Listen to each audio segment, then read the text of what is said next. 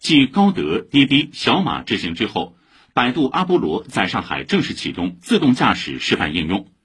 由此，上海成为百度阿波罗落地自动驾驶出行服务的第五座城市。